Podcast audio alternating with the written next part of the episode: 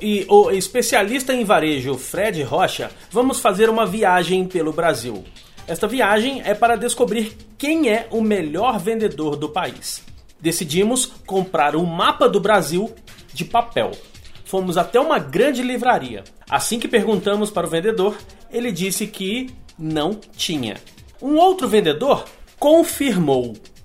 Ele disse assim: abre aspas. Tinha mapa aqui na livraria há muitos anos. Hoje já não tem mais. Não serve um guia turístico? De repente tem alguma página com mapa. Fecha aspas. Fomos até a seção de guias turísticos e adivinha o que foi que nós encontramos? Um mapa de papel.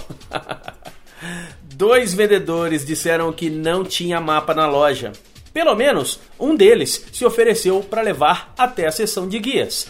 A verdade é que vendedores que não usam as ferramentas que têm certamente ficam desorientados.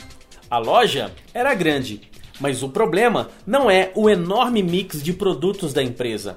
O problema é vendedor falar o que não sabe sem consultar o estoque poderia ter consultado o sistema. Hoje em dia, temos tecnologia e ferramentas para ajudar vendedores. Mas aqueles que acham que já sabem de tudo e não usam as ferramentas que têm, uma hora ficam completamente sem rumo. Leandro Branquinho para o radiovendas.com.br e para o falandodevarejo.com.